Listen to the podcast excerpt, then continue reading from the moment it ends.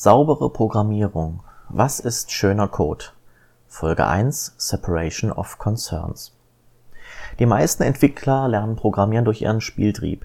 Das heißt, man setzt sich ein Ziel, eines Tages Spiele programmieren zu können oder ein eigenes Webportal zu betreiben oder das nächste Facebook aufzubauen und dann legt man los, programmieren zu lernen.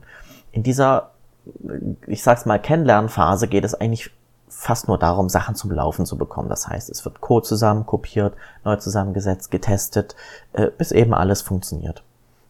Ich will euch heute eine neue Sichtweise auf Code beibringen, die über das reine Funktionieren von Code hinausgeht, quasi um schönen Code.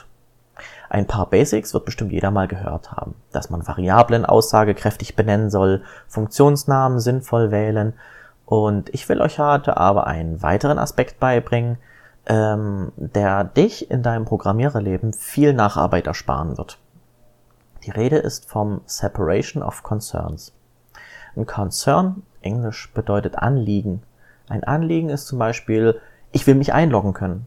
Ein anderes Anliegen ist, ich will eine Bestellung erfassen können. Ein anderes ist, die Bestellungen sollen mit dem Lagerprogramm synchronisiert werden.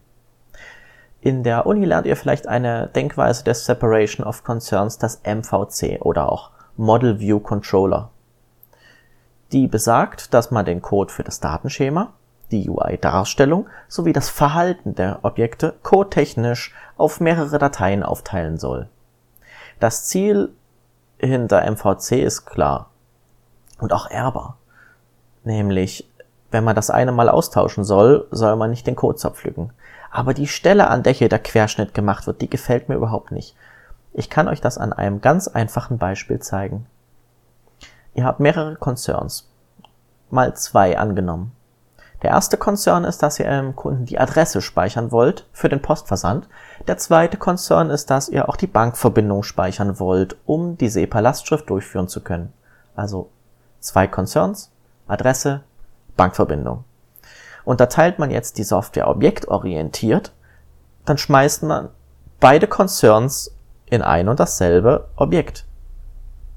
Und auch in die gemeinsame View-Datei, in die gemeinsame Model-Datei und in die gemeinsame Controller-Datei. Das heißt, man hat diese Concerns gar nicht mit dem MVC separieren können. Wie fatal diese Designentscheidung ist, ähm, merkt man dann vor allem nachher. Beispiel, der Kunde will das SEPA-Lastschrift-Feature jetzt doch nicht mehr. Dann müsst ihr anfangen, wieder die Dateien zu zerpflücken. Das führt zu Fehlern, blinde Felder, toter Code und so weiter. Hätte man die Konzerngrenzen besser gesetzt, wäre das nicht passiert. Dann hätte man, hätte man sauber auf Dateien aufgeteilt, nur eine Datei löschen müssen und das SEPA-Feature wäre wieder so sauber aus der Software herausgeschnitten. Die genauen Techniken, wie man diese scharfe Trennung der Concerns erreicht, kommt aus dem Bereich Aspect-Oriented Programming und Feature-Oriented Programming. Ich werde diese Techniken in dieser Folge nicht erklären. Dazu wird es noch viele Folgen geben. Ich will euch nur zeigen, dass das Thema sauberer Code komplex ist und dass du noch viele Verbesserungen an deinem Code erlernen kannst.